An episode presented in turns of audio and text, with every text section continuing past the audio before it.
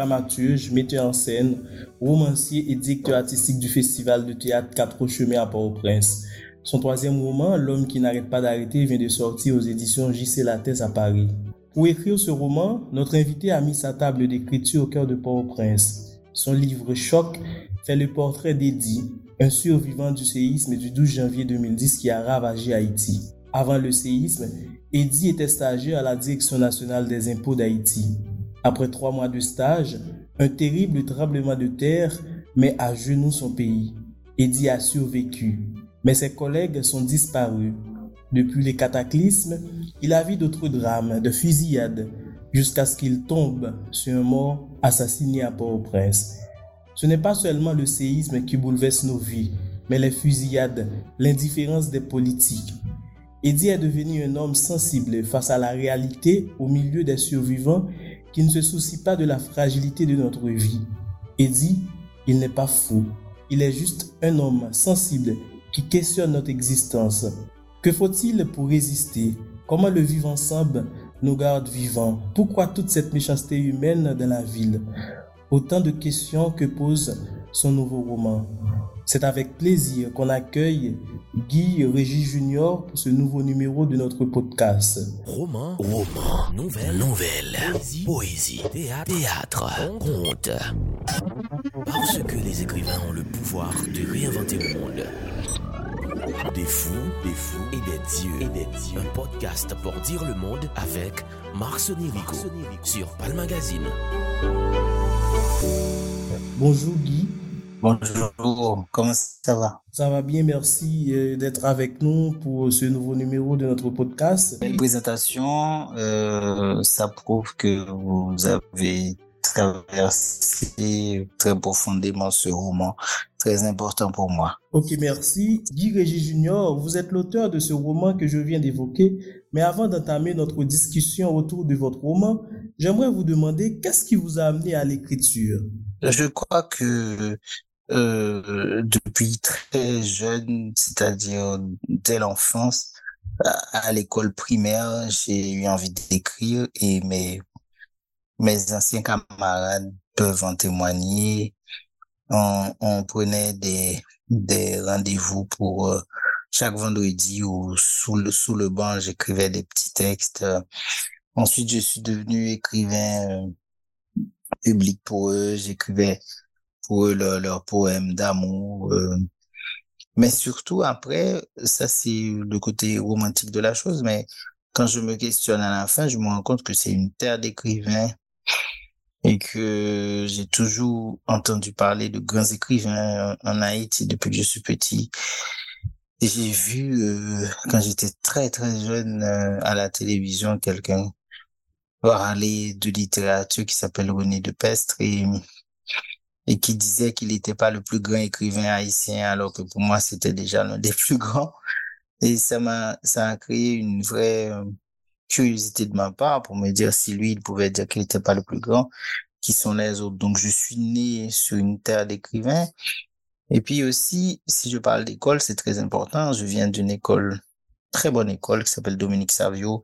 C'était une école très disciplinée, où il fallait apprendre sur le bout des doigts euh, la grammaire, la conjugaison. Je crois que j'ai eu un amour de la langue française grâce à mes professeurs de, littérature, de, grammaire très simplement.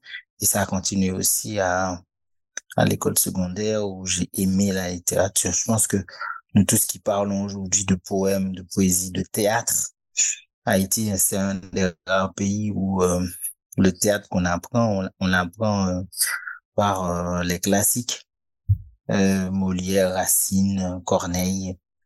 Et donc, il y a, si on cherche vraiment, une raison pour laquelle il y a beaucoup d'écrivains. Je pense que je, je ne sors pas du lot, quoi. Mais avant, est-ce que vous aviez lu un livre, un poème, ou du moins c'est une pièce de théâtre et, vous aviez dit, bon là, voilà, je vais écrire, je serai écrivain? Non, au contraire, là, je parle vraiment de, de, de, de ce qui fait qu'il il y a beaucoup d'écrivains et de l'intérêt qu'on a pour la littérature, ça vient vraiment de l'école. Hein. je pense que j'ai, bah, pour être petit, j'avais beaucoup d'intérêt pour les livres. Ma mère m'a fait lire des petits livres euh, d'enfants, quoi. Euh, mais ma mère, c'était quelqu'un qui n'avait pas fait d'études, donc c'était pas parce que elle-même elle avait fait des études qu'elle m'avait forcé à lire petit. C'est parce que j'avais un intérêt et si j'avais un intérêt, c'est que ça existe bel et bien dans ce pays des gens qui, qui ont cette passion-là et on est en même de se poser la question d'où ça vient. Et quand on commence à penser d'où ça vient, ben écoute, ça vient de l'école, de l'environnement. Quand on est premier de classe, quand on arrive dans notre quartier, euh, on a des cadeaux, des voisins, des voisines. Enfin voilà. Je pense que c'est pas par la lecture d'un livre. Bien sûr, plus tard, je vais lire des écrivains que je trouve très euh, attirants, mais euh, j'avais déjà commencé à écrire.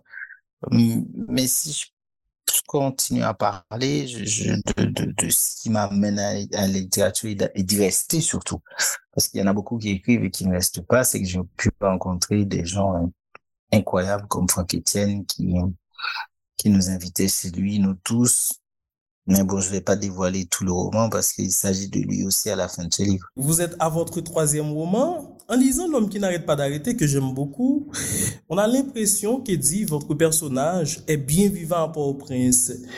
C'est-à-dire qu'il dit il est réel, il est vivant, il est là pour prince. Quel est votre lien avec Eddie Déjà, euh, moi j'ai beaucoup aimé votre lecture de ce livre parce que c'est la première fois qu'un Haïtien vivant en Haïti m'en parle. Je voulais euh, parler de cette rue que j'aime énormément, qui est la rue Marcelin.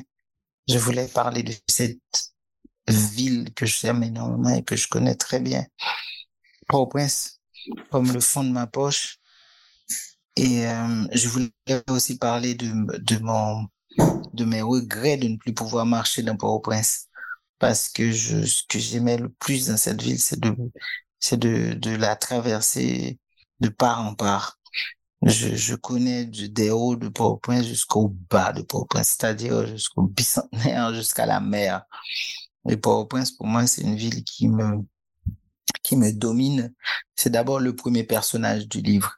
Et le deuxième personnage du livre, c'est euh, Eddie, qui emprunte la ville, euh, qui est un personnage qui pourrait exister aujourd'hui, qui pourrait exister aussi dans les premières années de, de mon enfance adolescence où j'ai vu des difficultés politiques nous faire ne pas pouvoir marcher dans la ville. Il faut noter que d'un Port-au-Prince, à chaque fois qu'on qu'on veut faire un vrai geste politique, on nous dit en bas pas monter, en haut pas descendre.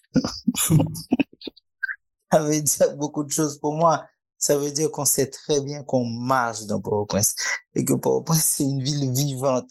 Pour que la politique ait un poids, il faut qu'on nous qu'on nous empêche de marcher. et, euh, ce qui est ce qui est très difficile en soi parce que ça peut ça peut marcher deux jours, trois jours, mais le quatrième jour, les princiens vont prendre les rues. Et, euh, et, c'est pour cela aussi tous, toutes ces batailles euh, de l'espace, des lieux et, et le centre de Port-au-Prince reste toujours aussi bouillonnant. Euh, je, je voulais trouver ce personnage-là qui défie euh, le noir, qui défie la peur, qui défie l'insécurité des années. Après, euh, ça pourrait être moi qui, qui aime beaucoup cette ville et qui aime marcher, qui, que ça me manque de marcher. Ça pourrait être aussi un personnage que j'aime beaucoup, que j'ai connu petit, qui s'appelait Eddie, qui est mort jeune et qui était un, un porte-au-princien euh, patenté. En, en, fait, voilà. Euh, pour ceux qui connaissent Port-au-Prince et ceux qui me connaissent savent tout l'amour que j'ai pour cette ville. Euh, ce personnage est multiple. Il est, dans chacun de nous qui, qui, euh, qui aime euh, marcher d'un port au point, c'est vivre la ville. Et vous aviez bien métamorphosé la ville. La ville est un personnage. Tout se passe dans la ville et, les fusillades. Est-ce que vous voulez faire une littérature de, de, ville comme quoi vous voulez raconter Port-au-Prince, vous voulez toujours raconter Port-au-Prince, comme a fait Douglas Kennedy, comme a fait Paul Auster pour New York? Je ne sais pas. J'ai pas eu euh, cette prétention de, de, de de, de marquer Port-au-Prince euh, comme un George Covington. Je, suis né dans cette ville et on écrit vraiment avec ce que l'on sait, ce que l'on a. Et quand on est, écrit ou quand on est créateur, on, regarde beaucoup, on est très observateur j'ai toujours observé cette ville. Je connais très bien le Champ de Mars euh, pour, pour avoir vécu mes premières amours euh, au Champ de Mars mes premiers baisers, je connais, je connais bien le, bicentenaire pour, pour être allé très souvent juste regarder la mer. Je connais très bien la, la rue Marcelin parce que bon, mes deux enfants étaient à l'école à la rue Marcelin, à Sainte-Thérèse, et puis j'adore cette rue. Je trouve que ça reste encore une rue euh, résidentielle. Il y a très peu de maisons. En fait, pour moi, quand on parle de Port-au-Prince, on parle de, de ces endroits-là qui sont le, le, le, le centre névralgique même de la ville il y a la rue Capois tout près qui ne dort jamais. Il y a le son de pas loin. Et puis, il y a tous ces quartiers résidentiels. Ça reste encore des maisons magnifiques euh, en bois pour certaines. Et puis, des endroits magnifiques dans Port-au-Prince. Ça fait deux fois que j'écris euh, un texte sur cette ville. Euh, le, premier texte, c'était le Trophée des Capitaux, où il y a le mot ville, je ne sais pas combien de fois. Et puis, ce deuxième texte, je voulais absolument parler d'un personnage qui pourrait être de tête dans n'importe quel pays parce que c'est un stagiaire, il y a des stagiaires partout dans le monde. Je voulais vous parler aussi de ces institutions qui existent d'abord au Prince, c'est-à-dire euh, les impôts, la direction générale des impôts. Je, je voulais parler du champ de Mars. J'en parle très souvent dans ce que j'écris du champ de Mars parce que pour moi, le champ de Mars, avant le champ de Mars, après, il y a la mer. Euh, et je trouve qu'une ville qui a une place aussi grande c'est aussi à, honorer. Oui, je, crois que je je suis pas le seul. Hein. Les enfants des héros se passent à Port-au-Prince. Lionel Trouillot, on parle, on parle aussi. Woodney aime beaucoup parler de Port-au-Prince dans ses livres. Je suis pas le seul. Mais en même temps, euh, j'ai été élevé vraiment euh, près de la Grande Rue, moi. Donc j'ai vécu vraiment cette ville et de voir ce qu'elle devient aujourd'hui, par, exemple, pour moi, une rue comme, euh, comme la, la, la, rue du centre euh, où, se, se, trouve le Nouvelliste, euh, c'est là où j'allais très souvent, quoi. Donc, je connais très très bien cette ville en tout cas.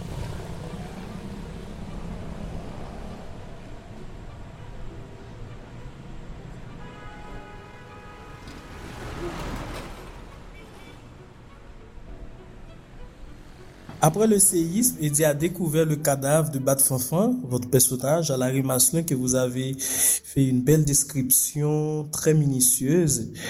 Et Eddie a, a découvert le cadavre euh, d'un assassiné. Et cette découverte a tourmenté sa vie et on tue facilement dans la ville, les pays rongés par la misère, les gangs, les fusillades. Est-ce que vous voulez montrer comment notre réalité sociale et politique a périclité après le séisme? C'est-à-dire, est-ce que, mm. est que, pour vous, après 12 janvier 2010, il y a toujours un séisme? Pour moi, il y a l'après 12 janvier. Je crois que beaucoup, beaucoup de gens n'y pensent pas et pour, pour les gens, c'était pas bon, extrêmement grave. Moi, je trouve que c'était extrêmement grave. C'est pas parce qu'on était déjà en bas euh, avec tous les séismes politiques qu'il y a eu depuis mon enfance. J'ai jamais vécu une année scolaire normale euh, sans blocage. Donc j'ai bien vécu euh, des, choses graves, mais ce séisme a apporté quelque chose que je connaissais pas auparavant. C'est cette habitude avec la mort, ce lien proche, rapproché. J'ai tendance à croire que que les gens mettent ça de côté. Peut-être c'est une erreur de ma part, mais mais j'ai l'impression que après ces 200 000 morts, on, a l'impression que bon, on peut passer à autre chose. Il y a des gens et, je demande souvent aux gens de me raconter ce qu'ils ont vécu parce que je l'ai pas vécu ce séisme. J'ai vécu la douleur du séisme de loin. Je l'ai pas vécu, mais quand on entend quelques morts comme Mackenzie qui me dit moi je suis mort ce jour-là, euh, ça me dit beaucoup. Je pense que le Mackenzie d'après le séisme n'est pas n'est pas celui que j'ai connu avant. Je, connais d'autres personnes. Je ne vais pas faire une énumération de, tout le monde, mais je sais que ce que ça a fait. Et ensuite, j'ai vu aussi ce que ça peut faire sur des jeunes qui, à l'époque, avaient 10 ans, 12 ans. Aujourd'hui, ils ont 21, 22. Euh, si vous regardez bien, ceux qui font partie des gangs, ils sont très jeunes. Et, euh, je me dis que ça peut avoir une relation, quoi, une liaison. C'est pas globalement ça, mais, mais quand même, on peut faire le lien. Comment une société peut basculer dans un rapport aussi clair, aussi simple, une société qui pouvait, euh, qui la société haïtienne, tu pouvais partir et laisser ton enfant, hein, et voisin, voisine a essayé de blanc. Ou cas qui était Timono la caillou, ben non. C'est ces mêmes voisins qui peuvent kidnapper tes enfants aujourd'hui. C'est, c'est ces mêmes personnes proches de toi qui te fait plus confiance.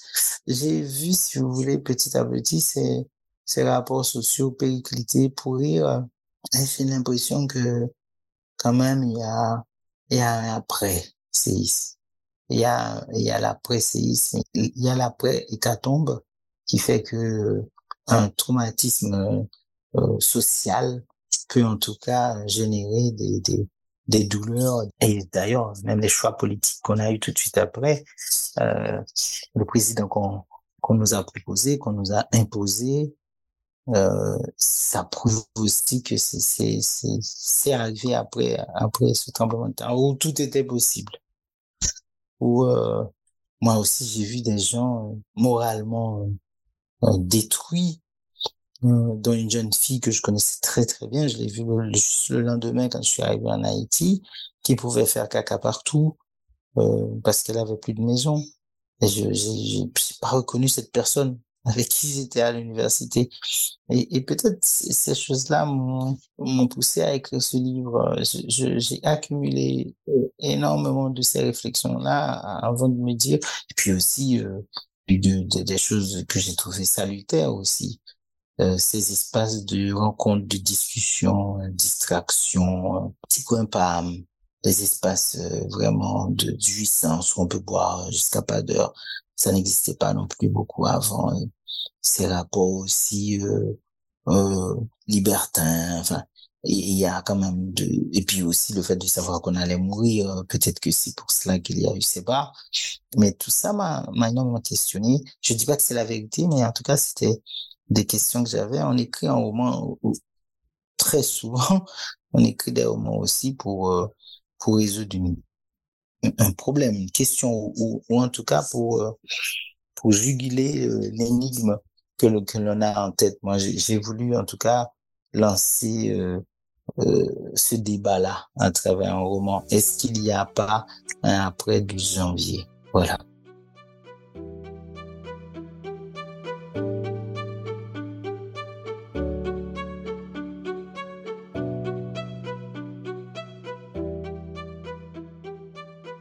Les pas sont décidés, il dit.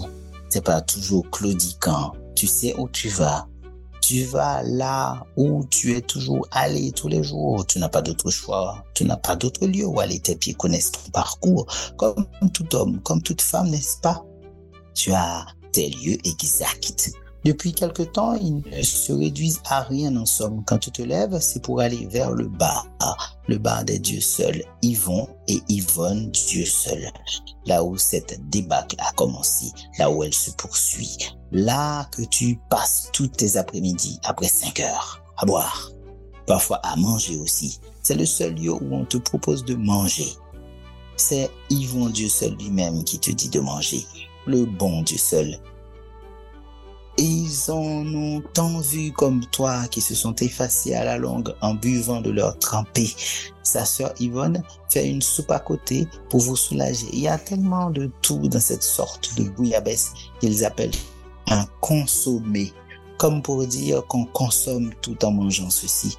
C'est ce que tu mets dans ton ventre en fin de journée. Enfin, quand tu acceptes d'en prendre, quand tu acceptes qu'Yvonne te force, quand tu arrives enfin à percevoir dans son regard celui de ta mère. Il n'y a que ta mère, on le sait, il n'y a qu'elle qui te fait tenir. Tu manges, mais tu ne manges pas.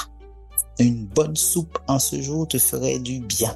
Tu te forceras à glisser dans ton oesophage autre chose que cette trempée qui t'arrache la glotte, puis brûle ton estomac. Tu vas donc, tu rentres dans le bar, ils vont te saluer. Tes amis, ce que tu appelles tes amis, tes anciennes connaissances depuis petit, ils ne sont pas là. Ils vont te saluer. Ils ne te disent plus rien. Ils savent que tu ne manges plus rien. Alors, ils attendent que tu dégaines. D'habitude, tu prends direct arrivé une trempée d'assaut aussi, sorte de racines très amères, qui vont tremper dans de l'alcool presque pur, le clairin. Là, tu ne dis rien. Eux non plus ne te disent rien. Cela ne saurait être différent. On ne propose pas de clairin. C'est ainsi à l'acheteur d'annoncer sa mixture préférée, puisque ce sera à lui d'assumer son ravage dans son ventre. Alors, il te laisse faire ta vie. Tu peux rester ainsi la journée entière. Ta présence ne les gênera pas. Ils se diront, laisse-le réfléchir et te laisseront dans ta paix pleine et entière. C'est vrai, tu réfléchis sans doute à tes affaires. Tu pourrais rester toute ta vie comme cela et ne te dirait rien. Tu as tes habitudes avec eux, mais là, tu es occupé. Ils ne peuvent aussi te dire qu'il fait chaud. Il fait si chaud qu'Ed est venu se reposer. C'est donc cela. Tu dois venir chez eux, te, te protéger de cette chaleur. Il y a de la place ici. Alors reste là, calme-toi, ne pense plus à rien. Arrête, arrête de penser. Mais la pensée est infatigable. N'arrête pas d'arrêter. N'arrête pas de commencer.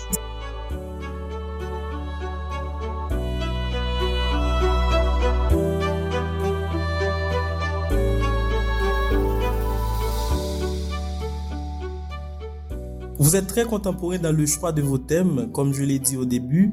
Votre livre est comme un tableau de la réalité d'Haïti. C'est une œuvre profonde dans laquelle les personnages nous donnent à réfléchir sur notre passé et notre avenir. Vos personnages sont aussi très critiques à l'égard de l'État et les gens qui n'ont pris aucun engagement pour réparer les blessures.